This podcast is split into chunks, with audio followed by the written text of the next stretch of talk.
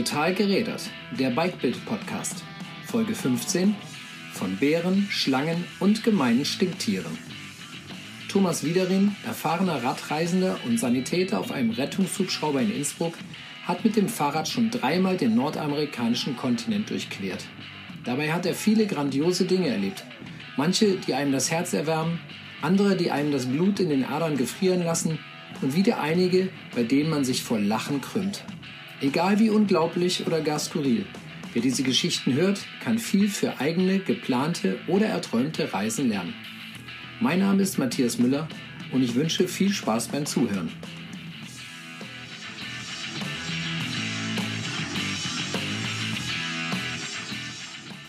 Heute begrüße ich und zwar schon zum zweiten Mal an dieser Stelle Thomas Wiederin, der Thomas sitzt in seinem Zuhause in Seefeld in Tirol, Österreich.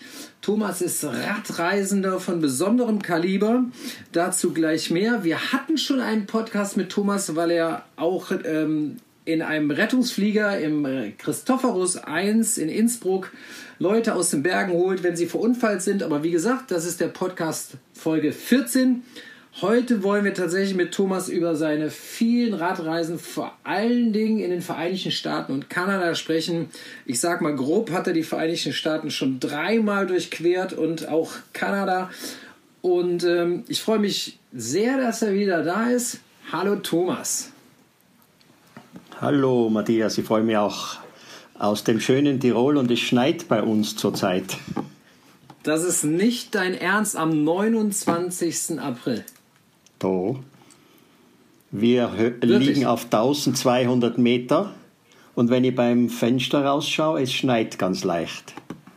Ah, das ist ja der Wahnsinn, echt. Ja, bei uns im Gegenteil, hier gehen gerade alle Knospen auf. Ich feiere seit Beginn der Corona-Krise jeden Morgen, ich glaube schon 40 Tage hintereinander, eine Radrunde morgens durch den Wald und an Feldern vorbei. Und in den letzten zwei Tagen ist da das Grün gesprossen, ähm, was ich ganz fantastisch finde. Dass es hier schneien würde, das ist äh, sehr schwer vorstellbar. naja, gut, was soll's. Thomas, ähm, ich habe schon gesagt, du bist dreimal schon durch die USA gefahren. Ähm, einmal von New York nach San Francisco und ja. äh, dann ein oder zwei Jahre später nochmal von New York bis Vancouver hoch. Ja, genau. Und dann wolltest du mal von der äh, Prudhoe Bay oben in Alaska ähm, zurück an die Ostküste Amerikas fahren. Da hast du abge abgebrochen, da reden wir nachher noch drüber. Und bist dann aber nochmal weil du gesagt hast, so kann das hier nicht enden mit meinen Reisen, äh, hast du diese Reise quasi da, wo du einmal aufgehört hast, nochmal aufgenommen und bist dann tatsächlich bis quer runter nach Miami geradelt. Ja, okay. Wie viele Kilometer hast du auf diesen Reisen im, äh, im Kontinent Amerika hinter dich gebracht? Also sind es so ungefähr zusammengezählt, alles zusammen ca. 40.000 Kilometer. Und wo ich ganz stolz bin, mir fehlen eigentlich nur mehr sechs Bundesstaaten. Ich habe alle Bundesstaaten zumindest gestreift. Okay. Also war welche, ganz welche, welche, welche fehlen dir dann? Ich kann es das gar nicht auf die Schnelle aufzählen, aber ich habe mir nämlich jetzt einmal die Mühe gemacht, alles abzuhaken. Und die ich natürlich wahrscheinlich jetzt nicht mehr alle da fahren, aber ich kann stolz sagen, dass ich diese Umrundung von Amerika und Kanada eigentlich sehr gut abgeschlossen habe. Also ich weiß, wo du nicht warst. Ich hau mal einen raus. Du warst nicht in Minnesota, du warst nicht in Wisconsin. Ich würde genau. tippen, nicht in Michigan. Doch, war ich Michigan. War ich natürlich. Ah, okay. Ohio ist in Michigan, gut, immerhin, oder? Immerhin hätte ich zwei richtig gehabt. Gut, welche, was denkst du, was war, was war die schönste dieser Reisen und wo waren die Unterschiede zwischen diesen, diesen drei Reisen, weil zumindest die zwei ersten, wenn man auf der Landkarte grob guckt, laufen ja fast so ein bisschen parallel voneinander. Die, die laufen zwar par parallel, aber sind komplett unterschiedlich. Ähm, die Frage ist natürlich, warum ist er bei der zweiten Reise noch einmal so ähnlich gefahren? Also die erste Reise habe ich mir einfach vorgenommen, von New York quer in den Westen zu fahren und da hat sich einfach das zentrale Nordamerika angeboten und insbesondere natürlich die Route 66, die auf dieser Strecke war. Und deswegen ähm, bin ich diese Strecke gefahren. Das war meine erste Reise, mm, weil du sagst, die schönste. Sie war zumindest die aufregendste Reise, weil da bin ich als kompletter Laie ähm, eingestiegen und habe also sehr, sehr viel gelernt für meine nächsten Reisen. Und die zweite Reise war deshalb von New York wieder quer nach dem Westen, weil ich habe im Internet zufällig gesehen, da gibt es den Highway 50 und das ist die einzige noch bestehende durchgehende Highway-Verbindung, also Straßenverbindung vom Osten nach Westen. Und den, diese Verbindung wollte ich eigentlich noch einmal machen. Und unter anderem im Westen von Nordamerika heißt diese Strecke Loneliest Road of America. Also ich bin tatsächlich mit dem Fahrrad die einsamste Straße von Amerika abgestrampelt auf meiner zweiten Reise. Mhm. Und das ist ja ein Highway. Kann man denn da problemlos radeln? Also es hört sich für mich jetzt nicht nach kleinen Sträßchen an, wo keine Autos sind. Ja, also grundsätzlich natürlich Highway, ähm, damit meine ich jetzt, mit Highway sind drüben alle größeren Straßen so genannt, aber es ist tatsächlich so, es gibt sehr viele Staaten, zum Beispiel wenn ich durch Texas gefahren bin oder Utah oder Arizona, ähm, da darf man tatsächlich mit dem Fahrrad auf dem großen Highway, also auf der Interstate, auf der Autobahn fahren, wenn in der näheren Umgebung keine anderen Straßen sind. Also ich bin viele tausende Kilometer drüben auch auf der Interstate gefahren, breiter Seitenstreifen, sehr gut zu fahren. Es ist halt hin und wieder langweilig, aber es ist keine andere Möglichkeit unter Umständen, durch eine Stadt zu kommen. Gut, also das ist äh, 40.000 Kilometer äh, und wir, insgesamt, wir wollen da hinterher auch nochmal, äh, wie gesagt, die Lupe drauf halten, aber lass uns ja vielleicht mal, weil das hört sich ja für viele, also wie mich und bestimmt auch für unsere Hörer an nach, boah, so durch diesen ganzen Kontinent mit dem Fahrrad, ähm, das ist nicht machbar. Jetzt ist es aber ja so, du hast ja auch irgendwann mal angefangen und ich glaube, irgendwann hast du mir mal in einem Nebensatz gesagt, dass du am Anfang eigentlich überhaupt keine Ahnung hattest, schilder mir doch mal bitte, schilder uns mal bitte, wie du überhaupt und wann du auf die Idee gekommen bist und was so dein Ausgangsniveau war.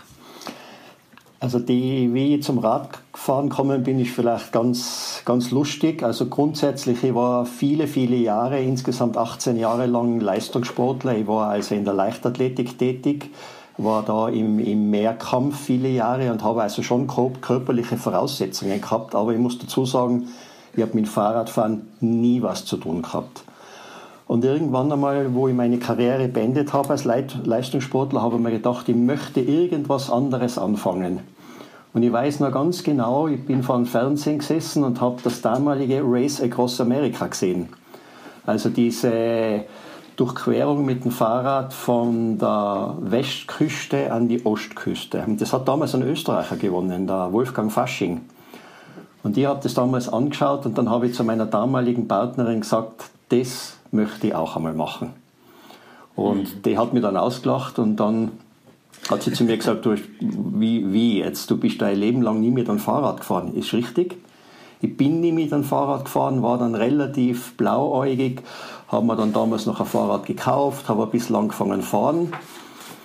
Ja, und dann habe ich geplant und tatsächlich drei Monate später, nachdem ich das zu meiner Partnerin gesagt habe, bin ich in New York auf das Fahrrad draufgesessen. Ja, und zwei Monate später bin ich über die Golden Gate Bridge gefahren in San Francisco. Ja. Das war Sag mein Anfang als Laie. Ja, in welchem Jahr war das nochmal, sagst du? Meine erste Reise war, jetzt fragst du mir ein bisschen schnell, 2006. 2006. Wie alt, wie alt warst du da? Ungefähr? Jetzt bist also, du 57. Ich bin, jetzt, ich bin jetzt 57, kannst du leicht ausrechnen. Ich habe sehr spät angefangen mit dem Radfahren. Ähm, 44, Mitte also, 40. Ja, also ich habe, wie gesagt, ich habe ganz spät angefangen, aber ich, ich sage jetzt Folgendes, und das ist was ganz was Wichtiges, weil natürlich diese Frage immer kommt, ja, warum und wie geht denn das und wie schaffst du das? Ich bin zutiefst überzeugt, dass jeder mittelmäßige Hobbysportler solche Reisen problemlos machen kann. Er braucht halt drei Sachen müssen passen. Er braucht eine gute Ausrüstung, dass er da keine Probleme hat. Er muss es mental schaffen, weil du bist halt wirklich alleine am Weg. Und das Dritte, du musst es sitzen. Du brauchst dein Sitzfleisch dazu. Aber von der Kondition, also von dem körperlichen her, wir wissen alle, du kommst einfach in das Radfahren hinein und wenn du langsam fährst, viele Pausen machst, schafft es jeder Hobbysportler. Das ist meine tiefste Überzeugung. Und ich habe auch ganz viele Leute getroffen, die Amerika durchquert haben, die nicht annähernd körperlich so fit waren wie ich damals. Hm. Also viel, viel äh, Kopfsache. Ich sage drei Viertel Kopfsache, ein Viertel körperliche Sache. Ähm, okay. Ja, wobei das, die, die Kopfsache hin und wieder wirklich grenzwertig ist, weil es gibt eben Situationen, wo du wirklich tagelang ganz alleine bist und wenn irgendwas ist, das fängt an mit einem äh, wenn du irgendwas verlierst am Fahrrad oder Kettenriss oder sonst irgendetwas, du bist auf dich alleine gestellt. Und du, du musst diese Sachen alle bewältigen und daher ist das ein bisschen eine Kopfsache. Oder es kann dann natürlich auch passieren, dass du ja, in, in, in Texas zwei Tage lang nur geradeaus fährst mit dem Fahrrad. Und da ist einfach nichts. Also das hat. Das stelle ich, stell ich mir nicht schön vor. Ja, es hat seinen Reiz, doch. Das hat, das hat ganz was Eigenes. Das ist ein ganz eigener Reiz, wenn man das selber einmal erlebt hat. Ja, okay. Ähm, aber das führt mich natürlich zu der Frage, du hast gerade gesagt, wenn mal was kaputt geht, eine Kette reißt und und und. Hast du dich denn da vorher, also hast du zum Beispiel Schrauben gelernt, bist du zu irgendeinem Fahrradhändler gegangen und hast gesagt, genau. bring mir mal in zwei Tagen bei, wie ich sowas alles machen kann oder wie hast du die Sache angegangen? Genau, also das war für mich ein ganz wichtiger Punkt. Also eines ist für, bei allen meinen Reisen mir sehr wichtig. Ich möchte halbwegs vorbereitet sein und ein gutes Material mit haben. Mit vorbereitet sein meine ich jetzt gar nicht so das Körperliche, sondern Material. Und beim Fahrrad, ich habe ja beim Fahrrad nicht gewusst, wie repariert man irgendwas. Das heißt also, ich habe mir das alles angeschafft in Büchern, habe mir das alles durchgeschaut, habe bei einem Fahrradhändler ein paar Sachen probiert ähm, dass ich die Standardsachen selber machen kann. Und dann habe ich mir vom Fahrrad alle möglichen Ersatzteile, zum Beispiel das Schaltauge oder ein Bremszug und so weiter, das habe ich mir besorgt, weil das habe ich mir mitgenommen. Ich wollte eigentlich da gut ausgerüstet sein und damit bin ich immer gut gefahren. Ich habe materialmäßig daher nie ein Problem gehabt. Mhm. Was aber vielleicht, was aber äh, vielleicht ganz interessant ist, wenn wir vom Material reden und von, weil ich sage, ein gutes Material. Ich habe bei meiner ersten Amerika-Durchquerung, weil ich mich nicht so gut ausgekannt habe, keinen guten Reifen gehabt auf mein Fahrrad und habe in diesen zwei Monaten auf diesen 5000 Kilometern oder 6000 Kilometern 35 Mal Reifen wechseln müssen. Und das war teilweise also sehr, sehr nervig. Oder Schläuche, Thomas, äh, gepflegt oder Schläuche gewe Schläuche, gewechselt genau. oder was? Also, also nicht der Reifen, sondern äh, Schläuche gewechselt. Ähm, bei meiner nächsten Reise, zweieinhalb Jahre später, habe ich mir einen sehr guten Reifen drauf dann. Mit guten Erfahrungswerte. Und ich habe bei meiner zweiten Durchquerung von Amerika null Reifenbannen gehabt. Mhm. Das heißt also, Ganz eine wichtige Sache bei diesen Sachen, bei diesen Reisen ist ein gutes Material. Mhm. Mit was für einem Fahrrad bist du denn bei deiner ersten Reise losgefahren? Und ist das das Rad, was du hinterher auch gefahren bist oder hast du dann irgendwann gewechselt? Wie, wie kann man uns das vorstellen? Also mein, bei meinem allerersten Rad, das habe ich mir von einem örtlichen Radhändler zusammenbauen lassen. Also das war eigentlich schon ein normales Rennrad mit etwas breiteren Reifen und einem Triathlon-Lenker droben. Das hat nicht so gut hingehaut, aber ich bin also nach der ersten Reise dann mit, mit einer deutschen sehr guten Firma mit Rose in Kontakt gekommen und seit damals fahre ich eigentlich immer ein Rose-Bike und ich muss sagen, das ist einfach von allen, vom, vom Gesamten, vom Fahrvermögen, also vom Fahrfeeling, vom Material her, ist das also ein Top-Produkt und ich bin so froh, weil ich habe einfach keinerlei Materialprobleme mehr. Und ähm, seitdem fahre ich ein Bike. Ähm, man weiß heute eben, es gibt diese, diese Zwischendinger zwischen Rennrad und Mountainbike. Gravelbikes. Ähm, bitte? Diese Gravelbikes. Genau, genau. Äh, wo du dir dann natürlich noch ein paar bestimmte Sondersachen ähm, schaust, dass die, dass die wirklich passen. Eine ganz gute Bereifung droben, dann so zusätzliche Sachen wie ein Triathlonlenker, dass du auf lange Strecken einfach einmal äh, entlasten kannst, gute Gepäcksträger und so weiter. Also mittlerweile habe ich ein optimales Material und ich habe materialmäßig null Probleme mehr und das ist Goldeswert auf so große Reisen. Ähm, wie, wie bist du damals ähm, auch körperlich an die Sache gegangen? Also wie, wie können wir uns vorstellen, wenn du sagst, du hast gerade erst oder hast da erst angefangen mit diesem ja. Traum, die USA zu durchqueren. Wie viele Kilometer bist du denn dann so geradelt? Jeden Tag oder, oder dreimal die Woche oder? Also bei meiner Vorbereitung oder du meinst jetzt bei der Reisen selber? Bei meiner Vorbereitung, Nein, oder? in der Vorbereitung erstmal, genau. Mit, also da, was hast du bei gemacht, um zu denken, ja. damit kann ich das schaffen? Also ich bin in der Vorbereitung relativ wenig Rad gefahren, sondern ich habe geschaut, dass ich ein allgemeines Training mache ähm, im Fitnessstudio und bin schon mit dem Rad gefahren, aber mit schon meine ich jetzt einfach einmal vielleicht dreimal die Woche, so 50, 60 Kilometer und das war ganz interessant. Mhm. Ähm, als Laie, als Anfänger war für mich das so 50, 60 Kilometer, habe ich mir gedacht, boah, da, da, oh, da habe ich mich wahrscheinlich, das kann nicht funktionieren. Weil wenn ich in zwei Monaten 5.500 Kilometer fahren will, das kann ich mir jetzt ausrechnen, wie funktioniert das. Aber da habe ich dann das größte Aha-Erlebnis gehabt. Das heißt also, ich bin allgemein körperlich schon recht fit da hinübergefahren, habe aber nicht viele Radkilometer gehabt. Und da kommt man also nach so 14 Tage, drei Wochen, kommt man problemlos ins Radfahren hinein. Und das steigert sich eigentlich dann von Tag zu Tag. Und irgendwann einmal hast du das Gefühl, als wie wenn du schon die ein Jahr lang gut vorbereitet hast. Das ist der Vorteil vom Radfahren. Du musst halt am Anfang das vorsichtig angehen. Und ich bin dann in kürzester Zeit jeden Tag 140, 160 Kilometer gefahren auf der Reise. Dass ich nie ein einziges Mal in dieser Strecke trainiert habe, Herr Rüben. Es ist dieser Flow drinnen, langsam fahren, viel Pausen machen, ist dann problemlos gegangen. Heute fahre ich natürlich nicht mehr 140, 160 Kilometer, aber so durchschnittlich so 120 Kilometer am Tag. Man darf nicht vergessen, da ist das ganze Gepäck mit. Ähm, ja. Und wenn ich meine Reisen jetzt mache, zum Beispiel jetzt letztes Jahr Notcup hinauf, habe ich vielleicht 500 Trainingskilometer gehabt, mehr nicht. Und da lacht mir jeder Fahrradfahrer aus, mhm. Ähm, bei, bei deinen ganzen Reisen durch diesen äh, großen Kontinent, hast du Lieblingsorte, die du benennen kannst? Ein oder zwei, maximal drei? Also einer meiner Lieblingsorte bei meiner ersten Reise äh, war auf der Route 66, dieses M-Boy. Zufällig habe ich es gestern im Fernsehen gesehen. Also direkt in der Mojave-Wüste, ein aufgelassener Ort. Den werde ich deshalb nie vergessen, weil da in dieser Nähe habe ich ein Erlebnis mit, der, mit einem Getränkeautomat gehabt. Also das werde ich nie vergessen.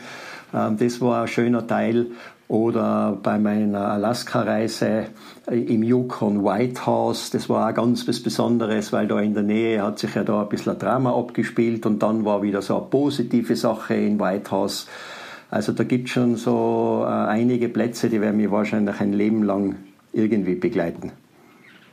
Ja, das ist ja wahrscheinlich auch der Grund, warum man äh, ja, das ist ja wahrscheinlich auch der Grund, warum man solche Reisen macht, damit man ja, Erlebnisse fürs ganze Leben mitnimmt. Ähm, die Route 66 ist ja nur wirklich eine Berühmtheit.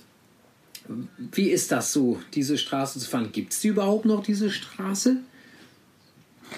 Also die Route 66, diese knapp 3000 Kilometer, die gibt es derzeit schon noch.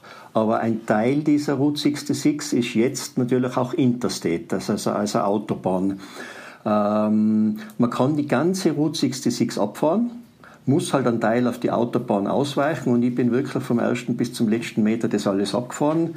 Ähm, sie ist noch recht gut beschildert und sie ist teilweise in bestimmten Gebieten, im Bereich Mojave-Wüste und so weiter, ist sie wirklich noch im ursprünglichen Zustand, ganz, ganz einsam und die Route 66 hat wirklich also ganz, also ein ganz eigenes Feeling. Also da habe ich mich wirklich zurückversetzt gefühlt und das war ganz was Besonderes.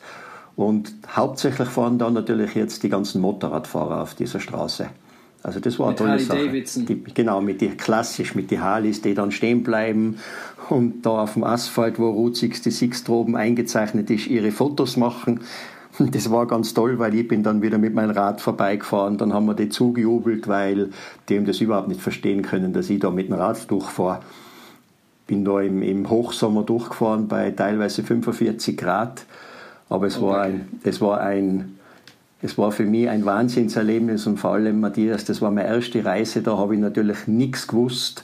Da habe ich nicht gewusst, wie das Ganze funktioniert. Da habe ich ganz viel Lehrgeld bezahlt, ganz viel gelernt, aber es war einfach war ein Wahnsinn.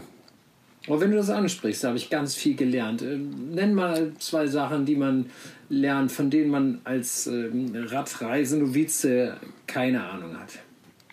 Also das Erste, was ich sofort verstanden habe, ist, dass man nicht so viel Gepäck mitnehmen sollte. Also man, man muss sich ein bisschen einbremsen und auf das Wichtigste konzentrieren. Ich weiß schon, es gibt Radfahrer, die haben 40 Kilo mit und so weiter. Ich habe am Anfang 30, 35 gehabt und das, das war einfach zu viel.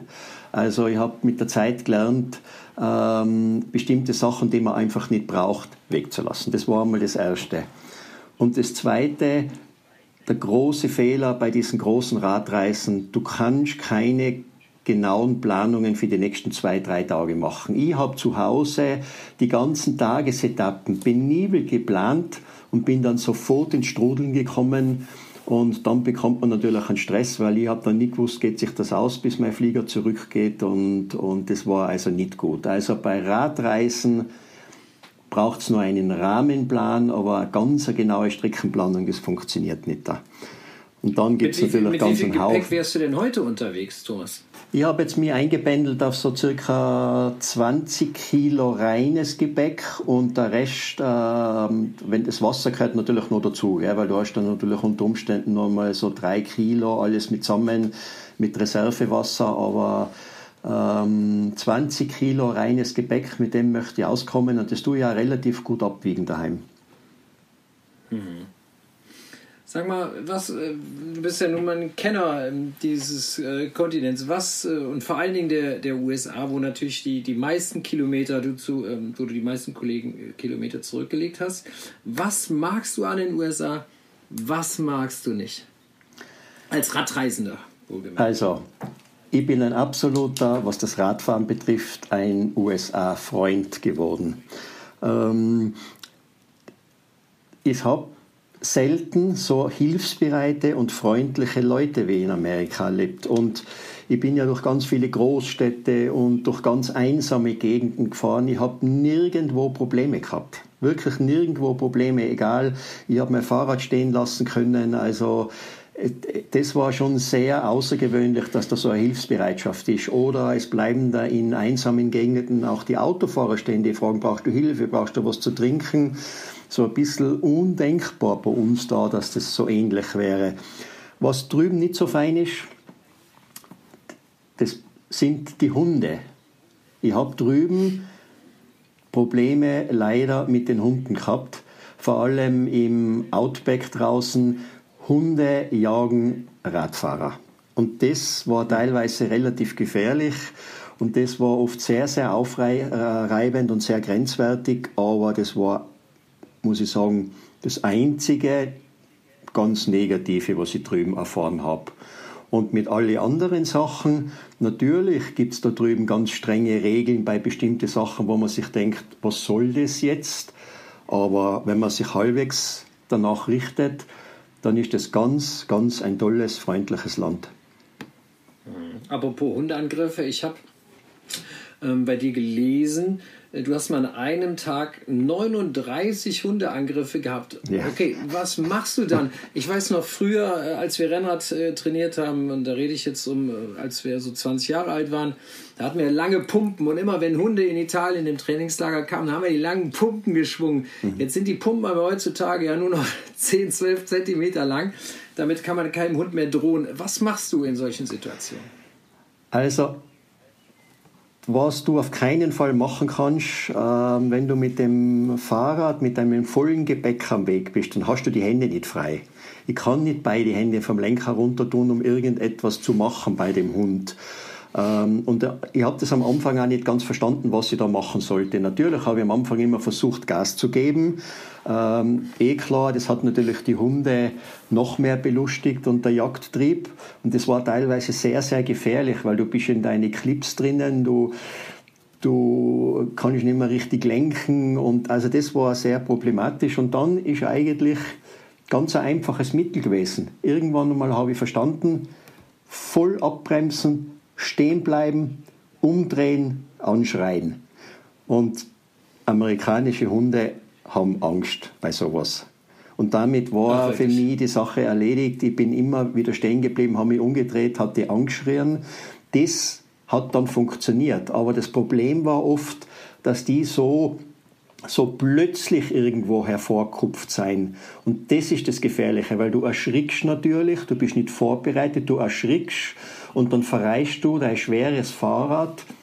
Und das sind die problematischen Situationen gewesen. Mhm.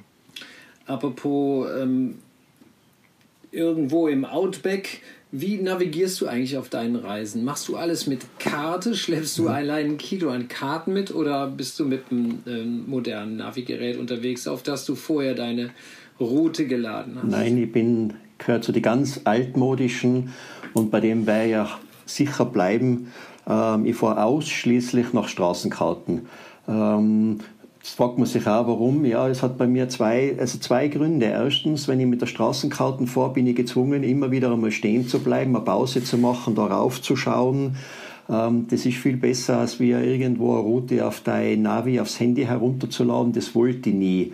Und der zweite Grund ist, ich habe zu Hause einfach bei meiner Vorbereitung äh, mir ungefähr die Strecken auf die Karten eingezeichnet. Die haben mir die Karten von den ganzen Bundesstaaten, wo ich durchgefahren bin, organisiert. Habe das alles ein bisschen rausgerechnet und habe mir das alles zurechtgeschnitten und habe dann diese Karten mitgenommen. Und die Karten habe ich immer auf meinem Lenker droben und bleibe immer wieder stehen. Oder bei meinen Pausen, wenn ich irgendwo was essen gehe, nehme ich die Karten mit, schaue mal an, wie die nächsten 100 Kilometer ausschauen. Und bin mit dem bis jetzt sehr gut gefahren und vielleicht so ein interessantes Beispiel. Bei allen meinen Reisen in Amerika bis jetzt, bei allen, habe ich mich nur zweimal verfahren.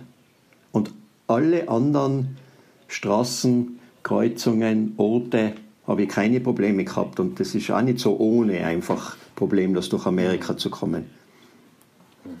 Jetzt bist du natürlich auch von Berufswegen schon geübt. Du warst ja viele Jahre im Polizeidienst ja. in Österreich und mhm. jetzt ähm, auf, dem, auf dem Rettungshubschrauber, da genau. bist, hast du auch eine Karte auf dem Schoß liegen, obwohl ihr natürlich auch moderne Navigation habt, aber sicherheitshalber möchte ich wetten, habt ihr auch immer noch eine Karte zur Hand. Du sagst es, äh, wenn ja. ihr gewisse Orte ja. Und das äh, gibt dir natürlich auch wirklich viel Übung mhm. im Umgang mit dem Material. Ja. Du musst natürlich schon äh, das Kartenlesen musst ein bisschen können. Du hast recht, äh, ich bin mit dem, habe mit dem sehr viel zu tun. Eben beim Fliegen jetzt, wir navigieren natürlich, aber wir haben auch die Karten da liegen. Äh, mit der Karten musst du beim Radfahren ein bisschen auskennen, weil du kannst dir ja vorstellen, wenn du irgendwo auf eine, auf eine Kreuzung hinkommst und schaust, wo geht's jetzt weiter, du musst dich schon auskennen, wie lege ich jetzt die Karten hin, wo ist jetzt Noden, nicht, dass ich statt rechts nach links abbiege. Also man muss sich ein bisschen auskennen. Aber noch einmal, das, das macht das Reisen gemütlicher, weil du bist ja gezwungen, dass du natürlich stehen bleibst. Und du machst eben da deine Pausen, dauert natürlich alles länger, das ist klar, das dauert alles länger. Aber es ist für mich immer so ein Ritual, auch am Abend, wenn ich dann äh, in mein Zelt hineinschlief, dann habe ich einmal die, äh, äh, hineingerichtet, dann hole ich mir meine Karte raus vom nächsten Tag, schaue schon noch ein bisschen, wo fahre ich am nächsten Tag hin. Und das Gleiche mache ich beim Frühstück. Also, das ist für mich auch immer so ein ganz spezielles Reisefeeling, was ich dann habe. Hm. worauf würdest du eigentlich nie verzichten wollen ähm, beim, bei deiner Radreise? Gibt es einen Ausrüstungsgegenstand, wo du sagst, also der, der muss unbedingt mit? Ja, gibt's. Das ist mein Talisman. Und wenn ich meinen Talisman oh. mit nicht habe, dann fahre ich keinen Meter. Ehrlich, und ja. was ist denn dein Talisman? Also ich habe, ähm, mein Talisman ist so ein kleiner Wolf, so ein kleiner Stoffwolf. Und dieser Stoffwolf, den hat mir ganz ein besonderer Mensch, äh, meine Lebensgefährtin, geschenkt nach meiner ganz schlimmen Zeit, die eben auch beim Radfahren erlebt habe. Und seit damals wo es dann auch eine Begegnung mit einem Wolf gegeben hat. Das ist eine ganz eigene Geschichte, habe ich immer so einen kleinen Wolf bekommen. Und dieser kleine Wolf, der hängt seitdem bei jeder Radreise auf meinem Lenkrad rum. Und wenn ich nicht Rad fahre, hängt er im Cockpit vom Rettungshubschrauber drinnen. Und seit einigen Jahren bin ich keinen Einsatz geflogen, ohne dass dieser Wolf dabei war. Das ist mein liebster. Gegenstand. Ja, sehr gut. Äh, aber jetzt hast du es tatsächlich auch schon angesprochen. Also deshalb, äh, ich weiß, das ist ein, ein, ein großer Punkt auch in deiner äh, persönlichen Historie, aber wir versuchen das jetzt mal in Kürze zu machen. Und zwar bist du, wie gesagt, einmal wolltest du von der Beaufortsee, von Prudhoe Bay, ganz weit oben in Alaska, ähm, dann durch Yukon-Gebiet und wolltest eigentlich ähm, an die Ostküste der USA und bist dann irgendwo ähm, im, im, Bundesstaat British Columbia an der Grenze zu Alberta bei, bei Dawson Creek, glaube ich, ähm, hast du irgendwann mal einfach auf der Straße gesessen und konntest irgendwie nicht mehr weiter. Ich würde jetzt mal ganz grob sagen, das war so eine Art ähm, ja, psychischer Zusammenbruch ja. oder so. Mhm. Ähm, magst du das äh, zumindest mal kurz drüber sprechen? Ja, Kurz zusammengefasst war das so, weil es war doch ein ganz wichtiger, wichtiger Schritt in mein Leben und wichtiges Ereignis. Ich muss dazu sagen, dass ich dann ähm, natürlich bei meinen die ganzen Radreisen und dann speziell äh, die Vorbereitungen, äh, mein Polizeidienst, das Rettungsfliegen und das alles zusammen war dann natürlich irgendwann einmal schon sehr, sehr grenzwertig. Und ich habe immer gemeint, äh, ich bin der große Held und das schaffe ich alles, das bringe ich alles unter einen Hut und und es hat sich dann schon zwei, drei Jahre lang abgezeichnet, dass irgendetwas nicht passt. Ich habe das aber nicht ganz verstanden damals und habe also so weitergemacht und dann habe ich mir eben auf diese große Reise vorbereitet, wo ich eben von Alaska bis nach New York fahren wollte und muss dazu sagen, bin dann schon sehr, sehr geschwächt, ohne dass ich es eigentlich selber verstanden habe, hinübergeflogen habe mich dann drüben auf der Prudhoe Bay, also ganz, ganz droben am letzten Zipfel von Alaska auf mein Fahrrad gesetzt und wollte eben diese Reise machen und das war dann eine ganz schlimme Zeit, weil ich habe leider ganz, ganz schlechtes Wetter erwuschen. Ähm, es hat teilweise im Sommer geschneit. Ähm, es war ganz, ganz einsam. Da war ich das erste Mal in Alaska droben. Dann hat mir die, die Polizei drüben meine Lebensmittel weggenommen, weil sie gesagt hat, viel zu gefährlich ähm, wegen, die, wegen die Grizzlies. Und ja, ich habe dann vom ersten Tag an gemerkt, irgendetwas passt mit mir nicht und habe aber gedacht, na, das schaffst du aber trotzdem. Ja, geschafft habe ich das so ungefähr 14 Tage. Und nach 14 Tagen war ich dann so in der Nähe von Dawson Creek. Und dann ist der Augenblick gekommen, ähm, ja, wo ich an der großen Grenze gestanden bin. Das heißt, ich habe mitten auf dem, auf dem Alaska Highway bin ich zu Sturz gekommen mit meinem Fahrrad. Ähm, zu Sturz gekommen bin ich deshalb, weil ich nach einer Kurve plötzlich vor einem Grizzly gestanden bin. Ähm, den habe ich übersehen, bin erschrocken, bin zu Sturz gekommen, ähm, bin dann mitten auf dem Highway liegen geblieben, am Alaska Highway. Und wie ich dann aufgeschaut habe, habe ich gemerkt, dass vor mir so ungefähr 100 Meter entfernt noch ein Grizzly ist mit einem Jungen.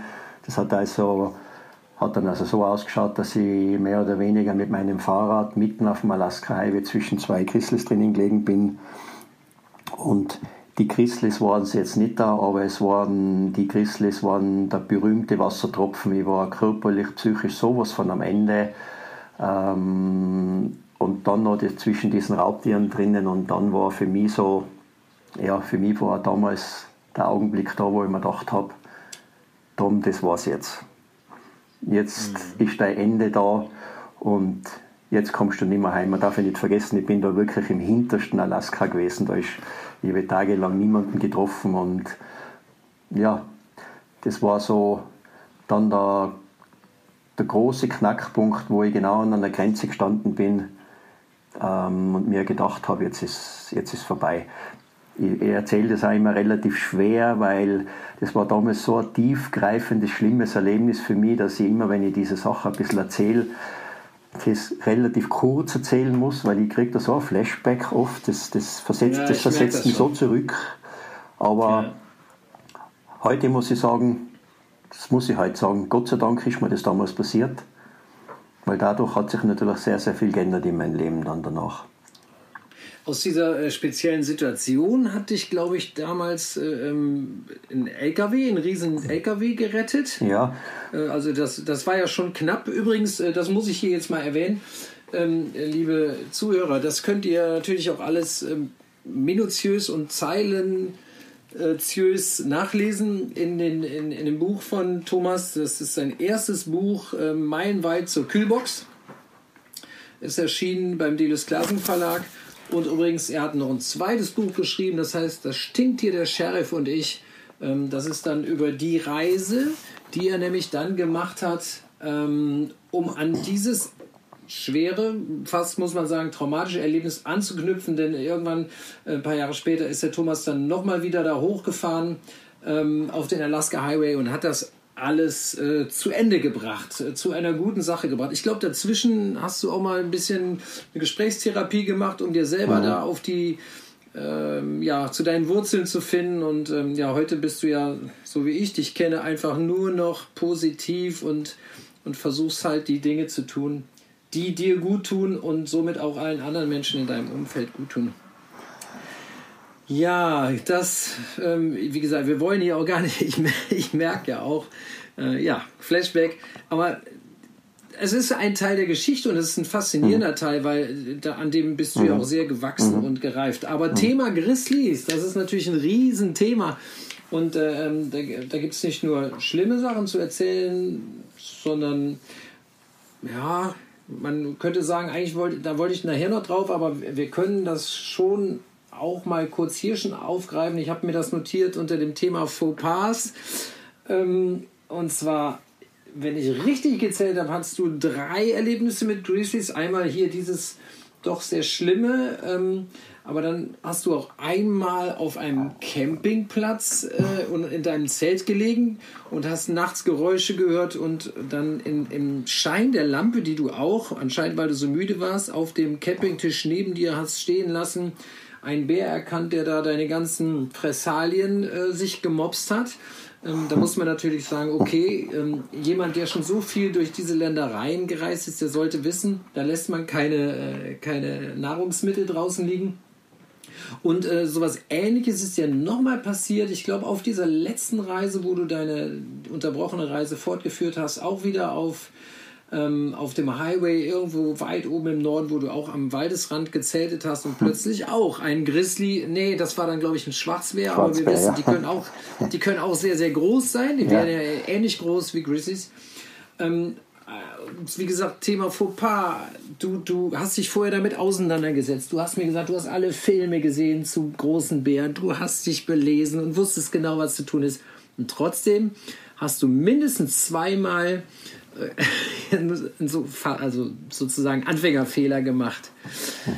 Es ist immer schön zu lesen in deinen Büchern, weil du das wirklich mit viel Selbsthumor und ähm, also kritisch auch dir gegenüber.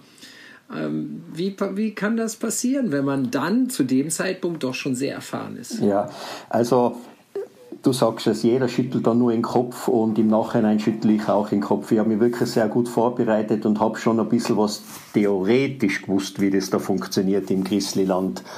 Und, ähm, aber das ist wieder ganz was anderes, als wie, wie du in der Praxis bist. Und wenn du dann irgendwann einmal hundemüde am Abend irgendwo schaust, dass du dein Zelt aufstellst, und es regnet draußen und es ist kalt, dann willst du halt nicht unbedingt 200 Meter vom Zelt weggehen, irgendwo deine Nahrung zu dir nehmen und dann wieder zum Zelt zurück. Und das war, ja, und dann macht man halt unter Umständen einmal was, wo man sagt, das ist jetzt nicht gut.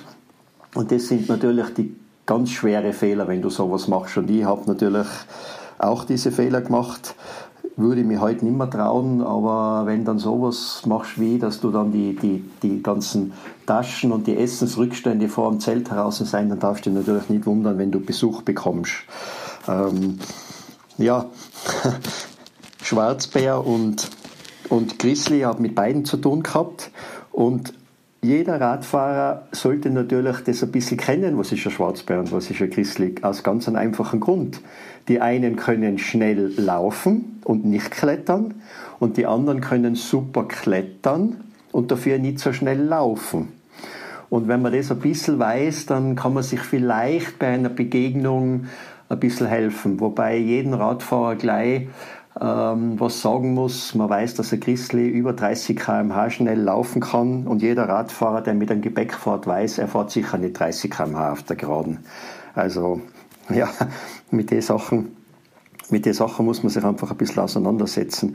Ich habe Und das ist auch im Umgang mit den Tieren. Entschuldigung, wenn, ja. ich, wenn ich kurz unterbreche, ist auch, glaube ich, anders. Während du bei dem, wenn einem Grizzly begegnest, äh, am besten äh, dich total devot verhältst oder dich totstellst. Genau, ja. Äh, kannst du bei einem Schwarzbär dich groß machen und ja. selber meinetwegen laut aggressiv sein, was wiederum den Grizzly also richtig auf die Palme bringt und dann bist du eigentlich verloren. Genau. Das ist ja auch ein wichtiger Unterschied. Äh, diese Sachen, von denen du jetzt, diese Beispiele, von denen du jetzt erzählst, habe ich alle in meiner Vorbereitung äh, auswendig gelernt, aber ich sage ich sag da einfach, das ist sowas weit weg von der Praxis, weil bei alle meine Begegnungen, wenn du dann ein Grizzly wirklich 20 Meter oder 30 Meter entfernt oder der Schwarzbär bei dir vorbeimarschiert beim Zelt, denkst du an diese Sachen alle nicht mehr, an alle nicht mehr.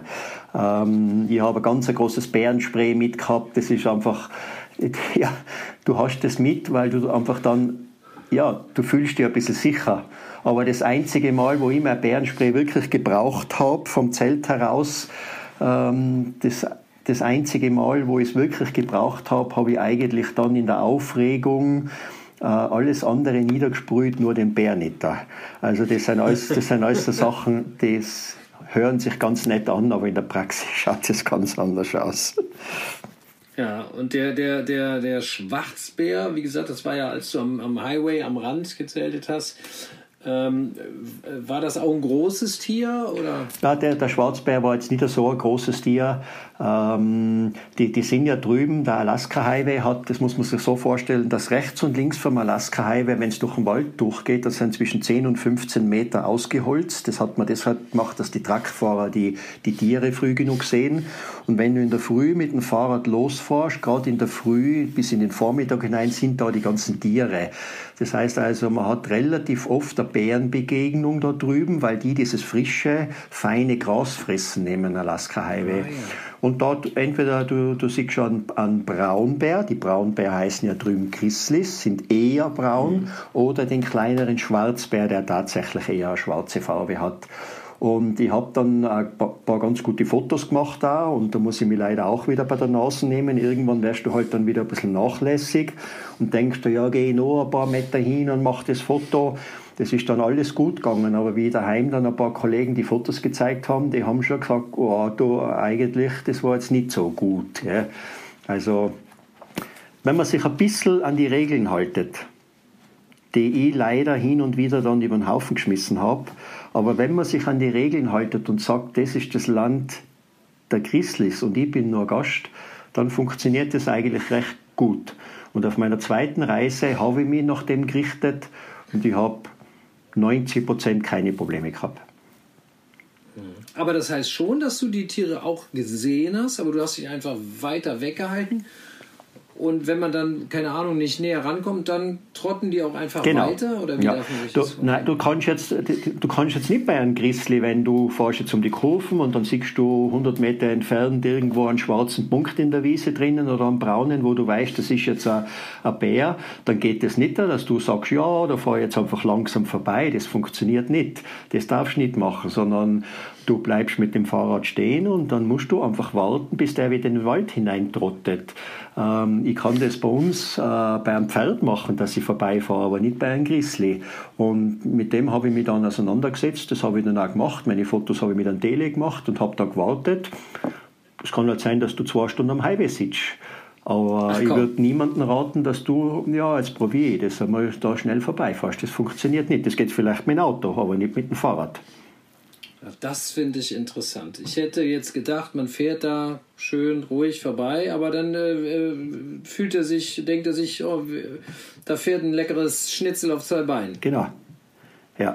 Oh, die, die riechen das ja alles so gut und was sie natürlich auch riechen, das ist sehr interessant, das ist der Schweiß.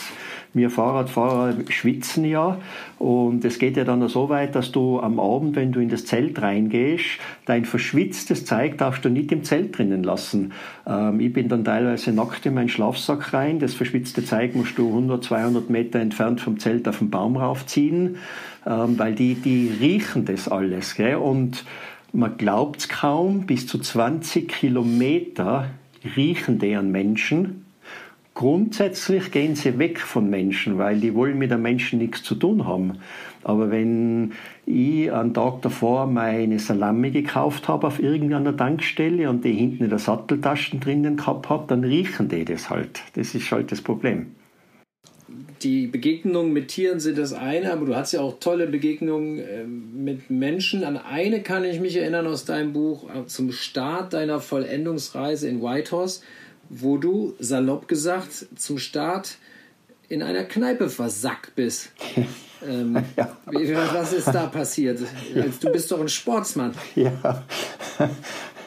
Das, das war auch ein, ein, ein, cooles Ereignis, weil da bin ich, mein erstes Erlebnis habe ich da drüben schon gehabt, bevor ich überhaupt eine einzige Meile gefahren bin mit dem Fahrrad. Und da bin ich in Whitehouse in einer ganz wilden Kneipe mit einem einheimischen ähm, ja, versitzt, kann man eigentlich fast nicht sagen versickt, sondern ver, ver, verdrinkt. Also die haben mich damals ähm, mit irgendwelchen Getränken, die sie da getrunken haben, haben mich die also voll gefühlt oder beziehungsweise das habe ich selber gemacht, weil einfach die Stimmung so toll war und das, das Ganze war dann wirklich dramatisch und, und sehr, sehr komisch, weil da drinnen war dann auch, äh, da waren verschiedene ausgestopfte Tiere drinnen und irgendwann einmal habe ich nicht mehr gewusst, ist das jetzt echt oder ist das nicht echt und wow, das war ganz schlimm und die, ja, also mein Start da drüben war nicht gut am nächsten Tag dann mit meinem Kopfweh und mein, aber, aber das sind so die Erlebnisse, wo ich einfach wieder sagen kann, ich glaube, sowas passiert da bei uns nicht. Die Leute sind einfach da so freundlich und die laden die einfach ein und waren alle ganz begeistert. Boah, der fährt mit dem Fahrrad jetzt von da nach Florida. Das war für die ungefähr so, als wenn ich jetzt gesagt hätte, ich fliege mit der Rakete zum Mars. Also das ist, ja, aber das sind so die unbezahlbaren Erlebnisse, ähm, die der Radreisende einfach im Gegensatz zum Autofahrer einfach hat. Aber das ist natürlich auch so ein bisschen unwirtlich. Ne? Du, du äh, tauchst da in, in White Horse mit einem Fahrrad auf. Also das, äh, ja. das ist ja eher so eine, ähm, ja, ein, ein Städtchen, äh, ja, da fährt man entweder einen riesen Pickup oder ein großer genau. LKW kommt da ja. durch, äh, der, der Öl oder Bäume geladen hat, so ungefähr. Und, und du kommst da mit einem, mit einem, mit einem Rad vorbei. Das, ja, da erregt man natürlich Aufsehen, schätze ich. Du hast ähm, auch auf dem Alaska Highway ähm, mal an der Baustelle geschoben, ziemlich lange geschoben. Wie, wie lange, Thomas?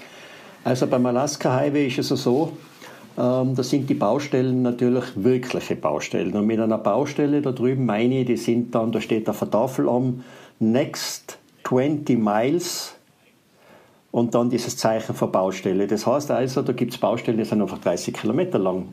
Nicht so wie bei uns einmal zwei Kilometer und jeder schimpft schon. Und mit Baustelle meine ich, die reißen dann da drüben den ganzen Permafrost auf und machen gewisse Sachen neu. Und da kann man nicht mit dem Fahrrad fahren. Das sind riesige Steine, da muss man schieben. Ähm, da kannst du nicht einfach sagen, ja, jetzt probiere ich da zu fahren. Das geht gar nicht, das kann man gar nicht. Es ist, wenn es trocken ist, dann staubt es. Wenn es regnet hat, dann ist das Schlamm. Und da hat es einmal schon einen Tag gegeben oder mehrere Tage, aber an einen kann ich mich sehr gut erinnern, da schiebst du halt den ganzen Tag. Weil wenn du 30 Meilen hast, dann kannst du ausrechnen, wie lang das du da schiebst. Und das sind, da, also das sind dann so die, die Sachen, wo ich mir denke, okay, warum machst du das jetzt? Aber das gehört einfach dazu. Und das sind genau die Erlebnisse, an die, ich, an die ich mich viel lieber zurückerinnere, als wie die Tage, wo alles so problemlos gegangen ist. Weil ich heute eher schon so ein bisschen stolz bin, dass ich sage, okay, du hast die, diese Sachen eigentlich alle bewältigt. Mhm. Kannst du dich denn, äh, wenn du sagst, das sind so Sachen, an die du dich total erinnerst, kannst du dich denn auch noch an die 14 Donuts erinnern, die ja. du in einem Rutsch gegessen hast? Ja, da kann 14 ich, Donuts? Ja, da kann ich mich auch erinnern. Ähm, wahrscheinlich versteht mir da jetzt nur jemand, der Fahrrad fährt, weil jeder Fahrradfahrer, der schon einmal so einen Hungerast gehabt hat, weiß, wie sich das anfühlt wenn man so ausgelaugt ist und keinerlei Kohlenhydrate mehr hat, weil man einfach nichts getrunken und nichts gegessen hat und wirklich so einen Heißhunger bekommt, dass man fast nicht mehr weiterkommt. Und da jeder, der das einmal durchgemacht hat, weiß, da braucht der Körper irgendwas mit Zucker ähm, oder mit hellem Mehl, äh, Semmel oder Schokolade oder eben sowas wie Donuts. Und Donuts habe ich drüben immer gegessen, weil Donuts obwohl sie total ungesund sind, haben halt viel Zucker. Und das weiß ich noch, dass ich da einfach, ja, ich habe gemeint, ich, ich komme nicht mehr, die, nächsten, die letzten Meter komme ich nicht mehr voran. Ich war einfach sowas verfertigt. Und diese Donuts, das war dann wie Weihnachten und Ostern zusammen. Also das waren meine besten Donuts, die ich gegessen habe. Okay. Ähm, ähnlich muss es dir mit, ähm, doch wahrscheinlich mit einer Kühlbox gegangen sein, denn nicht, äh, dein erstes Buch heißt ja wahrscheinlich nicht äh, einfach so meilenweit zur Kühlbox. Was, was war da los? Das war ein ganz, ganz, ganz schönes Erlebnis und ein Erlebnis, das mir sehr geholfen hat. Ähm, bei einem Wüstenabschnitt, bei meiner ersten Reise, bin ich am Vortag, bevor ich in diese Wüste reingefahren bin, auf einem Campingplatz gewesen. Da habe ich Leute kennengelernt, die mit ihrem Wohnmobil da gestanden sind. Und mit denen habe ich einen Abend verbracht. Und dann während des Abends habe ich mir gedacht, boah, jetzt, jetzt frage ich die, ob man die nicht da, wenn ich am nächsten Tag in der Früh noch eine Kühlbox kaufe, da bei der Tankstelle und ein paar Sachen reingebe, die fahren die gleiche Richtung, ob man die nicht nach 100 oder 120 Kilometer diese Kühlbox irgendwo hinstellen können. Und dann hätte ich doch eigentlich mitten in der Wüste irgendwo einmal nach 100 Kilometer was Kühles sage und schreibe, das habe ich dann so gemacht.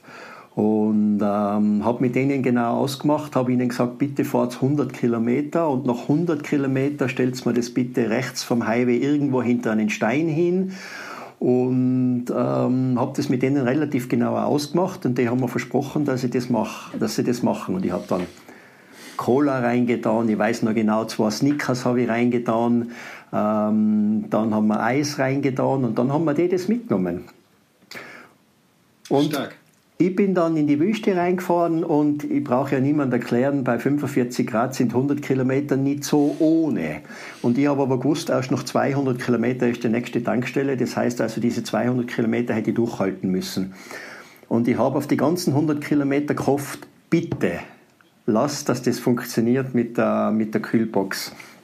Und da habe ich auf mein, auf mein Dach raufgeschaut und dann, wie ich in die Nähe hinkommen bin für die 100 Kilometer, habe ich angefangen zu schauen und ich habe von der Weite schon einen, einen weißen Fleck rechts vor der Straße gesehen. Habe ich auch fotografiert, ist auch ein Foto in meinem Buch drinnen.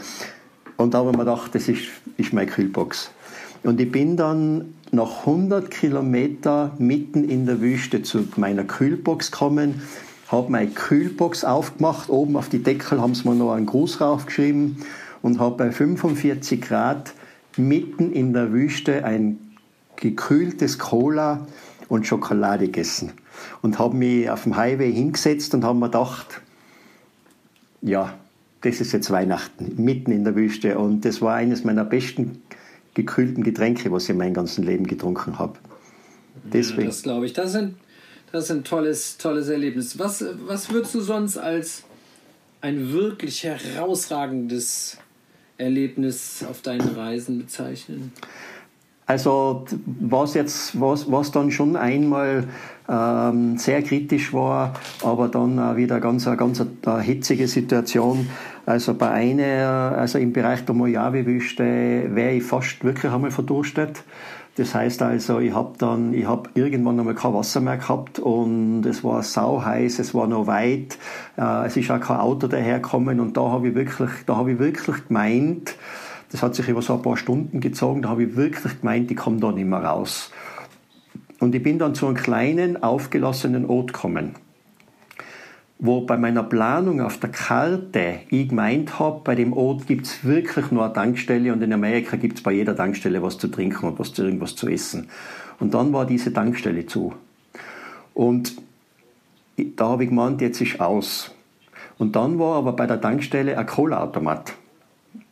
Ein Cola-Automat, ein funktionierender, wirklich ein funktionierender Cola-Automat. Und ich habe kein Kleingeld mitgehabt.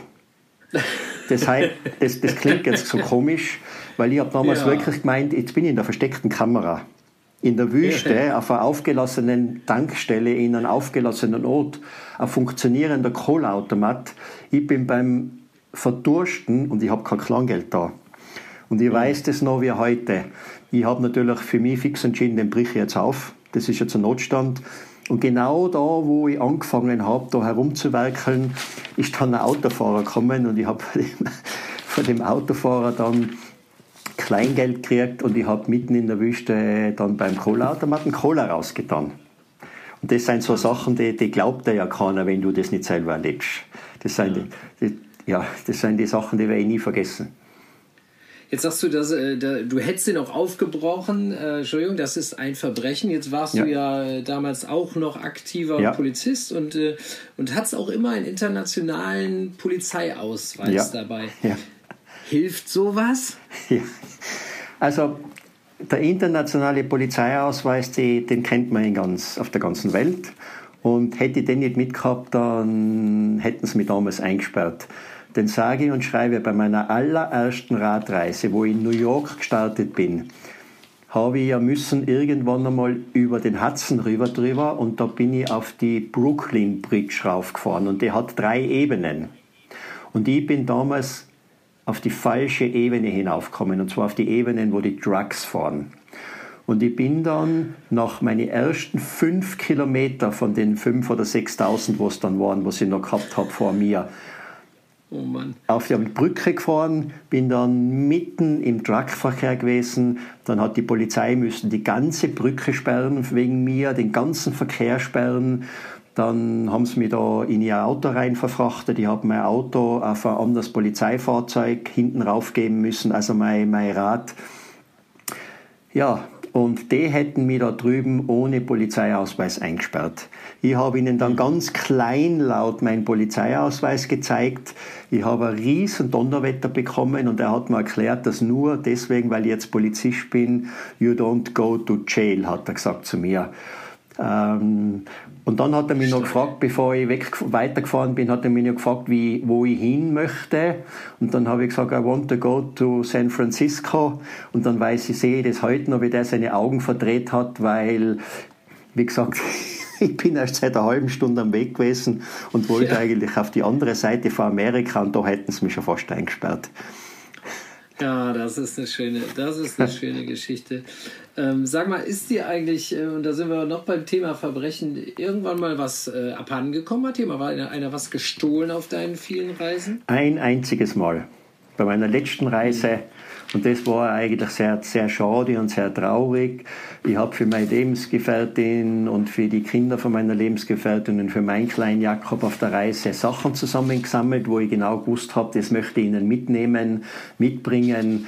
Habe ich immer ganz genau aufgepasst auf das und ein einziges Mal eh am Ende von meiner letzten Reise in Florida habe ich, bin ich dann ins Meer gegangen schwimmen, habe mein Fahrrad draußen stehen lassen, ähm, weil wie ich es immer getan habe, weil ich nie Probleme gehabt habe und da ist mir dann genau diese kleine Tasche, wo dieses ganze Zeug drinnen war, das ist mir gestohlen worden. Und das hat mir da hat mir das Herz wehgetan, weil das war mir, wäre mir ganz, ganz wichtig gewesen und das war das einzige Mal, wo irgendetwas weggekommen ist. Und ja, Das war auch dann noch hetzig, weil ich habe das vom Wasser aus noch gesehen, dass da wer was tut und bin dann rausgeschwommen und dann bin ich auch noch ein Stück, nach, ein Stück nachgefahren, weil ich das Auto auch teilweise gesehen habe. Das war auch so ein bisschen Hollywood-mäßig, aber es hat leider nichts mehr genützt. Das habe ich nicht mehr bekommen. Ich bin eigentlich dann mit leeren Händen nach Hause gekommen und das hat mir dann hat mir dann ein bisschen weh Da war zum Beispiel ein Amulett dabei, was ich von einem, einem Schamanen oder von einem Indianer damals, glaube ich, bekommen habe. Und das habe ich ganz von, von der Grenze Kanada, Nordamerika immer mitgehabt, sehr aufgepasst. Und ja, das hat mir dann sehr, das hat mir echt weh dann. Naja, klar. Das ist ja klar. Ja, wir hatten äh, schon das. Äh, nee, lass noch ganz kurz noch was anderes machen. Du hast bei uns, und zwar war das eine Geschichte in unserem Heft ähm, 6 2019, also ist jetzt zu diesem Zeitpunkt hier gerade zwei Ausgaben her, hast du uns eine Geschichte geschrieben. Da bist du von zu Hause in Österreich zum Nordkap gefahren. Genau. Ähm, das sind so 3000 Kilometer so ungefähr. Also drei, circa dreieinhalbtausend Kilometer waren es mit die ganzen so mit die Umwege, wo ich gefahren bin. Ähm, ja, ich bin da von hier, von Seefeld in Tirol, bis ganz rauf zum Nordkap gefahren. Äh, natürlich die Übersetzung von Kiel Richtung Norwegen habe ich mit dem Schiff gemacht, aber alles andere bin ich gefahren. Und, und wie, wie, wie kann man das ver vergleichen zu, zu den USA? Also war das jetzt für dich weniger attraktiv, Na. eher so ein kleines Abenteuerchen oder war das doch auch was Tolles? Also das war, ich habe mir zuerst gedacht, das ist vielleicht ganz was anderes, aber nein, das, das stimmt nicht da. Das hat auch einen ganz einen besonderen Reiz gehabt. Und was, was ganz was Positives, was Deutschland betrifft, ich bin ja durch ganz Deutschland, also praktisch von Süden ganz zum Norden raufgefahren, habe meine Strecke so ein bisschen im Hinterland gewählt und ich muss sagen, Deutschland war wunderschön, das war wirklich extrem schön, wo ich gefahren bin. Ich habe mit ganz, ganz viel freundliche Leute zu tun gehabt, hat mir an Amerika erinnert, ganz Deutschland war freundlich zu mir, hat überall hilfsbereit, war sehr schön. Und in Norwegen droben hat es eigentlich so ausgeschaut, dass wir in Alaska, in Kanada weitläufig halt viel mehr Wasser, aber sonst war es ähnlich. Und es war dieses, diese Nordkap-Reise, war auch eine ganz, ganz tolle Reise, gemacht habe. Hm. Okay. So, ich hatte ja schon angekündigt, dass ich dir noch ein bisschen auf die Pelle rücke mit den Fauxpas. Ähm, 40.000 Reisekilometer mittlerweile in den Beinen und trotzdem sind hier ab und zu Sachen passiert. Das mit den Grizzlies hatten wir schon und tatsächlich war auch die Sache mit der Autobahnbrücke in New York auf meinem Zettel. Äh, Hut ab für diese Aktion, wie man eine so lange Reise so beginnen kann. Äh, ist ja eigentlich ein, ein, also wirklich, da wäre, hätte eine versteckte Kamera dabei sein müssen. Ich habe aber noch so, so ein paar andere Sachen. Ich musste sehr schmunzeln. Du hast ein Kapitel, da steht als Überschrift It's the Law. Das heißt, du hast einen langen Reisetag hinter dir möchtest eigentlich in einer kleinen Ortschaft pausieren. Vor dir ist aber ein Fluss und eine Brücke. Und diese Brücke ist gesperrt für den Autoverkehr. Zuerst denkst du, mit dem Fahrrad könntest du da leicht drüber fahren. Was ist dann passiert? Also diesen Ausspruch, it's the law, den werde ich ein Leben lang nie vergessen. Das ist genau das, wo ich zuerst anfangs gesagt habe, es gibt in Amerika so einige Regeln, da schüttelst du den Kopf, aber da ist es einfach so. Und du musst dir das so vorstellen, ich war an dem Tag, habe ich eine lange Etappe hinter mir gehabt, ich war wirklich müde, ich war hungrig und ähm, ich habe dann, ich hätte nur mehr einen, einen, Fluss vor mir gehabt und dann danach so 100 Meter entfernt wäre der kleine Ort mit der mit der Pension oder glaube ich ein Gasthaus war es ähm, gewesen. Ich hätte also nur mehr zwei Minuten gehabt bis hin zu meinem Bier, für die, das ich mich jeden Tag gefreut habe, auf meine Dusche, weil da ich einmal nicht in, in einem Zelt geschlafen habe. Und da ist die Straße repariert worden über die Brücke, der Asphalt, und da war Polizei. Aber der, der, der, der Gehsteig oder eine Fahrspur, die waren komplett frei. Nur die, die war gesperrt, die Straße, obwohl man problemlos drüber hätte können. Und der Umweg, waren damals, ich glaube, es waren 20 oder 25 Meilen, also so circa 35 Kilometer um einen ganzen Flussbereich herum wieder in den Ort rein. Und der Polizist hat mich tatsächlich damals nicht drüber lassen. Ich hätte das Fahrrad nicht drüber schieben dürfen. Ähm, Unfassbar. Ich habe das dem erklärt, der hat das, vielleicht war das ein Antisportler, jedenfalls hat er das nicht verstanden, dass ich jetzt da außen rumfahren muss. Ja, das hat mit dem geendet, dass ich noch einmal zwei ganz harte Stunden vor mir gehabt habe und was ich dann nie vergessen werde. Wie ich dann auf der anderen Seite angekommen bin, war auf der Brücke niemand mehr. Das heißt, ich hätte einfach nur eineinhalb oder vielleicht zwei Stunden warten müssen und hätte ich mein Rad drüber geschoben. Das ist jetzt der Law. Die sagen, bei bestimmten ja. Sachen sagen sie einfach, so ist es. Ende. Ja. Und da und es ist halt auch so, dass der Polizist ja, und es ist halt auch so, dass der Polizist nun mal um 19 Uhr beim Abendessen ist. Ja. Und da war der nämlich, als du auf der anderen ja. Seite der Brücke warst. Ja. Also, wie, wie, gesagt, das sind so Situationen, da habe ich mich dann schon hin und wieder umgedreht und habe mir gedacht, bin ich jetzt in der versteckten Kamera oder wie, das gibt es ja jetzt überhaupt nicht da. Und vor allem, das sind so Geschichten, Matthias, da habe ich mir oft gedacht, na, die, die erzählst bitte niemand. Weil wenn du das jemandem erzählst, dann sagen die, ja, das glaube ich da jetzt einfach nicht. Ja, ja. Ah, ja, das aber, genau das sind die Geschichten. Äh, ich habe hier mir notiert, du bist Tandem gefahren mit einem Wohnmobil. Ja, ja das war cool. Ja, das weiß ich auch noch genau. Ähm, ich mag das Bergauffahren nicht ungern. Also ich fahre bergauf. In Amerika drüben muss man sich das so vorstellen, da sind die Straßen nicht steil. Da kann man schön hinauffahren, auch über die, über die Rocky Mountains, kein Problem, weil die Straßen sind so angelegt, dass die LKWs und die Wohnmobile gut fahren können. Also ich fahre da problemlos immer rauf und ich weiß einmal noch, ähm, ich bin da ich ja Wohnmobil und, und die Lenker, also die, die Besitzer von dem Wohnmobil kennengelernt, wo es bergauf gegangen ist, davor herunten bei einer Pause und so weiter. Dann haben wir quatscht und, und ja, dann um das Ganze abzukürzen, wir sind gleichzeitig weggefahren oder sie sind ein bisschen hinter mir gewesen und haben mich dann eingeholt. Ja, ich bin dann auf alle Fälle mit meiner Satteltasche hinten beim Wohnmobil beim, beim, im Bereich vor der Kante hinten vom Wohnmobil irgendwie hängen geblieben. Und sie dich überholt haben. Genau. Und die haben dann, ich, ich bin immer weggekommen und ich habe dann einfach nur versucht, die haben mich mehr oder weniger raufgezogen, weil ich mit der Satteltasche hängen geblieben bin. Und mein ganzes Ansinnen war, dass ich jetzt da ja nicht zu Sturz komme oder irgendwie unter das Wohnmobil reinkomme. Und ich bin dann bis oben da mit dem Wohnmobil fix verbunden gewesen. Und wie wir dann oben waren, sind die stehen geblieben. Und ich weiß noch heute, wie dann die, die Frau ausgestiegen ist vom Beifahrer, hat die Tür aufgemacht und schaut zurück und schaut mich an und sagt, hat sagt zu mir dann, wie das jetzt gibt, dass sie genauso schnell herum war wie sie.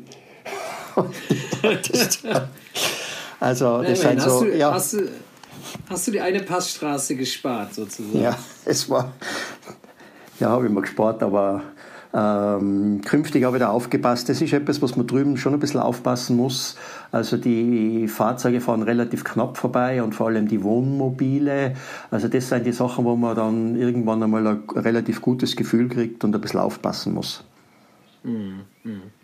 Dann muss man normalerweise auch aufpassen, wenn man irgendwo zeltet oder sogar unter freiem Himmel. Äh, auf einem Campground schläft, äh, einem aber vorher ein Polizist gesagt hat, dass eventuell ein Tornado im Anflug ist. Ja. Äh, das hast du aber anscheinend bei einer Gelegenheit äh, nicht so wahrgenommen, ernst genommen. Na, aber da muss ich mich jetzt selber ein bisschen verteidigen, weil das ganze, diese ganze Geschichte hat bei wirklich strahlend blauen Himmel gestartet und da hätte man nie gedacht, dass das so enden kann ich bin während des Tages bin ich schon bei einem, bei einem Schild vorbeigefahren, wo droben gestanden ist, uh, Be careful, you are in storm country. Also ich habe gewusst, ich bin jetzt irgendwo, uh, wo diese, wo immer wieder diese Tornados vorkommen. Und ich habe dann auf einen Spielplatz. Das habe ich ganz oft gemacht, wenn ich mein Zelt oder meinen Schlafsack hergerichtet habe. Und das war das Wetter, dann habe ich mal einen Spielplatz oder sowas ähnliches gesucht oder einen Sportplatz, wo diese Tische und Bänke stehen und habe mich einfach auf den Tisch raufgelegt oder auf die Bank raufgelegt und da habe ich problemlos geschlafen, auch kein Problem drüben. Und das habe ich da auch gemacht. Und war schönstes Wetter. Ähm, und da ist eine Polizeistreife vorbeigekommen, weil ich habe mich schon gewundert, dass da die Leute alle in ein bestimmtes Gebäude reingehen und dann ist eine Polizeistreife vorbeigekommen und hat zu mir gesagt, ähm, ich soll vorsichtig sein, weil es ist ein, ein, großer Sturm in Anmarsch und die haben mir gesagt, ich soll also gern da mitgehen mit ihnen, da in das eine Gebäude rein und die haben das so gesagt, dass wir, als wenn das das Normalste der Welt wäre. Heute weiß ich natürlich schon, die leben mit solchen Sachen. Ja, und ich habe mir gedacht, ja, was, was redet der jetzt mit mir? Es ist alles sternenklar, es war dann, ist dann dunkel geworden und ich habe mir gedacht, ne, kein Problem. Ja, also das war dann wirklich ein Problem, weil innerhalb kürzester Zeit, und das habe ich mein Leben lang nie mehr wieder erlebt, innerhalb kürzester Zeit ist der Himmel so schwarz geworden, ähm, innerhalb kürzester Zeit ist derart ein Sturm gekommen, dass man also alles, das Fahrrad hat es mir umgerissen in kürzester Zeit. Ich habe nicht mehr reagieren können, mein Gewand, das ich da aufgehängt habe zum Trocknen, es ist alles geflogen. Und ich liege ja meistens nur mit der kurzen Hosen oder mit der Unterhosen im, im Schlafsack drinnen. Und ich weiß noch, wie ich dann geflüchtet bin, 200 Meter so ungefähr waren es bis zu dem Gebäude. Und ich bin dann in meiner Unterhose bekleidet in das Gebäude rein. Und ich werde es auch nie vergessen, da war der ganze Saal voll Leute, die da einfach gewartet haben und ja, der ganze Saal hat mich dann angeschaut und da ist dann jemand, ja, ein Radfahrer in Unterhosen da gestanden. Also das war, ja, und damals habe ich gemeint, meine Reise ist zu Ende, weil ich habe mir gedacht, ich finde das Zeug nie mehr wieder. Und ich habe mhm. bis auf ganz, ganz wenige Sachen, wie das vorbei war, das muss man sich so vorstellen, das ist dann nach einer halben Stunde vorbei oder hat es vielleicht noch sogar kürzer gedauert, haben mir einige Leute geholfen. Und wir haben alles wieder gefunden. Es war mein Fahrrad auch nicht beschädigt, das ist da unter dem Tisch drinnen gelegen. Bis auf ganz wenige Sachen habe ich alles wieder gefunden. Bin dann in eine Roundry, also in so einen Waschsalon, habe alles gewaschen und bin dann weitergefahren. Und das war einer meiner zwei Erlebnisse, wo ich wirklich einen Tornado hautnah erlebt habe und gesehen habe, wie das da drüben ist. Ja, zwei Tornados miterlebt. Was du aber auch miterlebt hast, waren nicht zwei, sondern ich glaube drei Stinktiere. Was ist denn da passiert? Ja, das, das Stinktiererlebnis, das hat mich tagelang dann verfolgt, weil, also ich kann da nur eines sagen, Stinktiere, die stinken wirklich.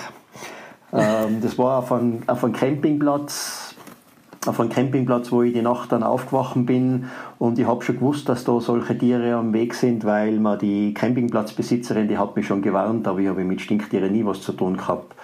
Und ich habe dann in der Nacht einmal raus müssen und habe dann eine Begegnung mit einem Stinktier gehabt und war auch nicht sehr gut. Ich habe gemeint, das kann ich irgendwie verscheuchen und ja, bin eines Besseren belehrt worden und jedenfalls Kurze Zeit später war ich mit dieser, mit dieser, wie soll ich sagen, mit dieser Flüssigkeit derart besprüht, dass ich so gestunken habe, dass dann ich müssen alles, alles, mit alles meine vom Zelt angefangen, über jedes einzelne Bekleidungsteil, mein Schlafsack und alles am Campingplatz der Frau geben hat. Die hat mir dann die Sachen gewaschen ähm, und ich habe aber danach fast gleich gerochen wie davor, weil ich einfach gestunken habe und das geht mit ein, zweimal Waschen nicht raus.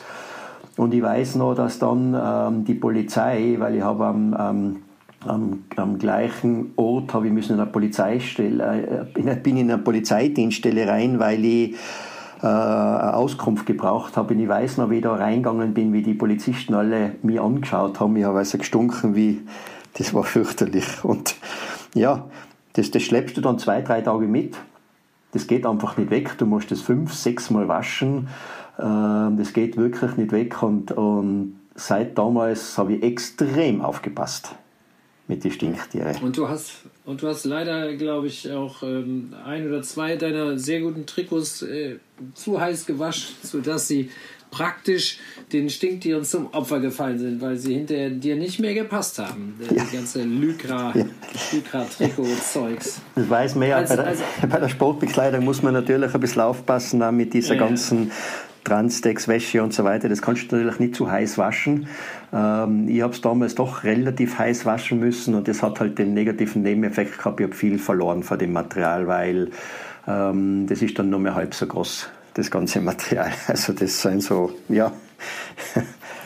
Bleib noch, bleib noch und dann möchte ich dich aus der äh, zumindest Kategorie Fauxpas entlassen. Äh, bleib noch ein Ding, eine Klapperschlange in deinem Zelt. Ja. Wie kommt dieses hochgefährliche Tier da rein? Es gibt ja Reißverschlüsse, die man zuziehen kann. Also bei den Schlangen ist es so, dass ähm, in, in vielen Gebieten in Amerika, wo ich war, ähm, egal ob das Utah oder Arizona oder Nevada, da gibt es halt eben diese, diese Schlangen. Und bei den Schlangen ist das Problem, ähm, dass die grundsätzlich ja, wenn sie die spüren oder irgendeine Erschütterung spüren, ja weggehen. Aber das Gefährliche, wenn du in der Nacht dein Zelt aufstellst, ähm, kann sein, dass die Skorpione und die Schlangen unter dein Zelt oder, wenn du das Zelt nicht zumachst, in die Zeltöffnung reinschliefen, äh, reinkriechen. Und mir ist das damals passiert, also ich weiß jetzt nicht mehr ganz genau, wie, wie weit oder was ich offen gehabt habe, aber tatsächlich ist es mir passiert, ähm, und das war wirklich eine ganz heikle Situation, äh, ist es mir tatsächlich passiert, dass ich in mein Zelt, und zwar in meinem Schlafsack, eine Schlange gehabt habe. Und ich habe damals, hab damals von meinen Vorbereitungen her gewusst, dass es da wirklich giftige Schlangen gibt. Und äh, ich, ich habe das dann, wie ich so, so im Halbdämmerschlaf war, habe ich das also mitbekommen. Und, du, das war dann insofern eine ganz heikle Situation, weil das kann man sich natürlich vorstellen, dass man da jetzt nicht viel machen kann. Gell? Und, und du darfst dich nicht, nicht, echt nicht bewegen. Und weil wenn du da mit einer Schlange, wo du jetzt nicht ganz genau weißt, ist das, wie giftig ist der, was hast, dann hast, dann hast echt ein Problem.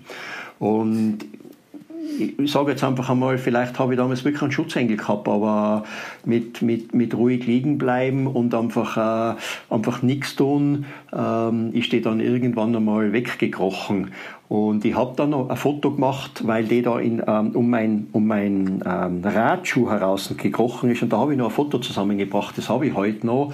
Und das erinnert mich immer an den Augenblick, wo ich mir gedacht habe, danach, Batte, das war jetzt aber nicht ohne nicht ohne. Ist aber auch gut ausgegangen. Ja, aber dann hast du unterm Strich, haben wir jetzt schon ein paar Sachen gehört, die nicht ohne waren. Ich sage nur Klapperschlange, Grizzly, Tornado. Äh, auch mit einem Auto, wenn man Tandem fährt, kann man sich verletzen. Es gibt noch eine Geschichte, da hast du äh, Auge in Auge äh, fast in Reichweite mit einem Bison auf dem Alaska Highway ja. gestanden. Alles, alles das, liebe Zuhörer, könnt ihr in Thomas Büchern, wie gesagt, meilenweit zur Kühlbox und das stinkt ihr gerade besprochen, der Sheriff und ich äh, nachlesen. Thomas, wir müssen so ganz langsam zum Ende kommen. Wir haben hier noch so eine Schnellfeuer-Kategorie, in der ich dir zwei Dinge zur Auswahl gebe und du kannst darauf in Kürze, meinetwegen auch mit zwei Sätzen antworten. Und zwar fange ich an mit Fahrradfahren mit E, also E-Bike oder lieber ohne? Jetzt noch ohne, aber sicher irgendwann mal mit Motor. Ja, ist schon eine coole Sache, E-Bike fahren, ja, oder? Ist, ist so. Auch ich werde ja. älter und auch ich werde ja mal ein E-Bike verwenden. Okay. Selbst reparieren oder Werkstatt? Selbst reparieren, so gut es geht. Das ist eine unbezahlbare Erfahrung, aber gewisse Teile kann man nicht selber äh, reparieren. Als da wäre, was, was, was machst du nicht selbst? Ähm, nicht selbst, äh, ich meine, das ist eh klar, wenn einmal der Rahmen bricht oder das Schaltauge bricht und du hast kein Ersatzteil mit, das kann, das kann man nicht machen, das funktioniert nicht. Ja. ja. Fährst du tubeless oder fährst du noch Old Fashion mit Schlauch? Old Fashion. Mhm. Ich habe keine Vorne Erfahrung ein. mit dem anderen Ringen noch. Ja, ich mache sie gerade in Hülle und Fülle und muss sagen, Tubeless fahren ist ganz großer Spaß und sehr, sehr komfortabel.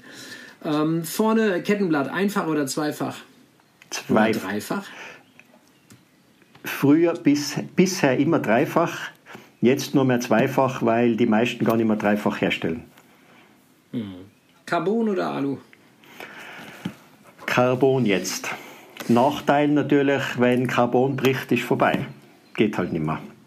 Alu könnte ja. man noch Alu schweißen, aber natürlich im Gegensatz zum Stahlrohr ist das moderne Zeug dann nicht mehr zu reparieren. Ja, ja. Aber gut, wie, wie du schon sagst, also Aluschweißen, äh, da, da musst du auch erstmal jemanden finden, der, der sowas ja. kann irgendwo ja. auf einer großen Reise. Äh, benutzt du einen Wasserfilter oder trinkst du Natur pur Bis, aus dem Bach, Fluss? Bisher nie mitgehabt, äh, Fahrrad, also Wasserfilter. Ab jetzt werde ich das mitnehmen, weil ich hätte noch ein paar Mal gebraucht, aber ähm, besorge mir jetzt. Ohne Filter werde ich nicht mehr fahren.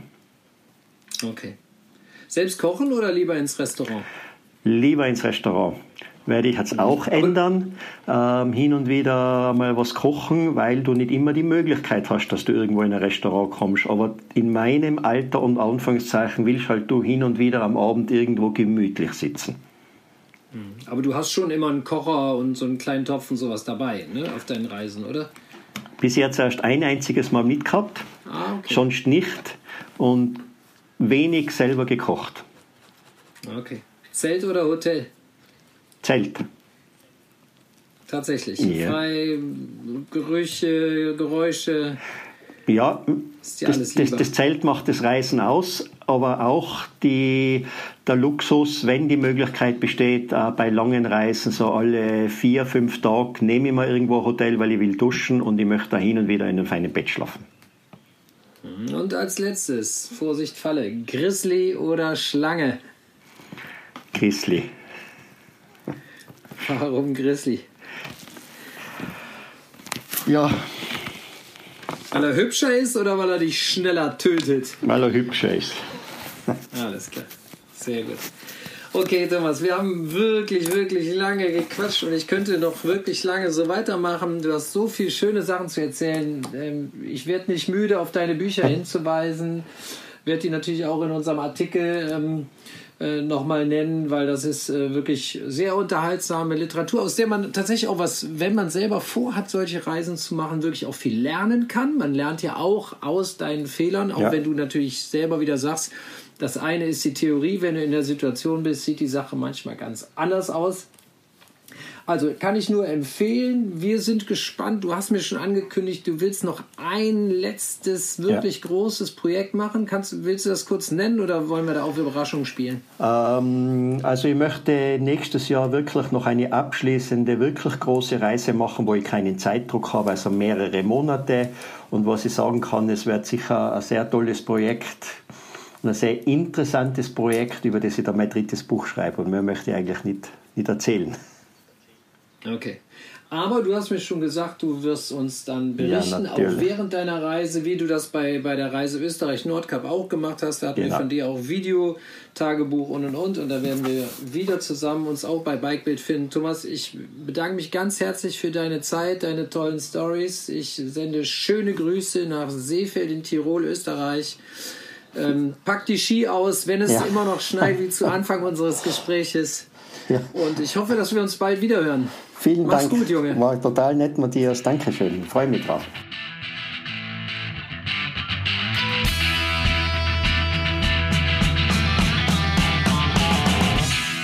Das war die 15. Folge unseres Podcasts Total gerädert. Wenn euch dieser Podcast gefallen hat, dann klickt für weitere Folgen auf bikebild.de oder folgt uns auf Facebook oder Instagram. Mein Name ist Matthias Müller. Wir und ich hoffen, es hat euch gefallen und wir freuen uns über Kritik und Ideen in den Kommentarspalten.